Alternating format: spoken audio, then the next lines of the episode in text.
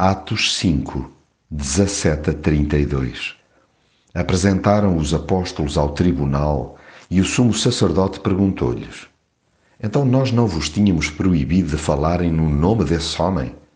Afinal, têm enchido Jerusalém dessa doutrina e ainda por cima querem fazer recair sobre nós a culpa da sua morte.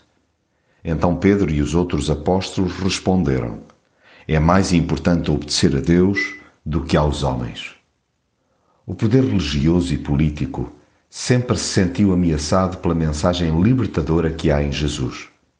Não admira, portanto, que use de diferentes estratégias para a silenciar. Os seguidores de Jesus bem podem estar preparados para que lhes venham a deitar a mão. Contudo, mesmo que aprisionados, continuarão a ser encorajados de forma sobrenatural a partilhar todas as palavras desta vida. Aí manifesta-se um santo arrojo para ir, de imediato, onde for preciso, ensinar que em Jesus há salvação. Mesmo que seja local de forte exposição pública e com alta probabilidade de se vir a experimentar represálias. Os cristãos, sendo soltos, não temem voltar a ser presos.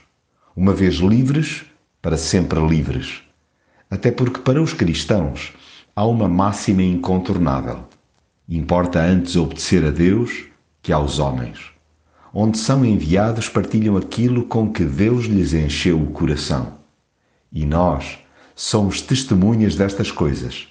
E bem assim o Espírito Santo que Deus deu àqueles que lhe obedecem.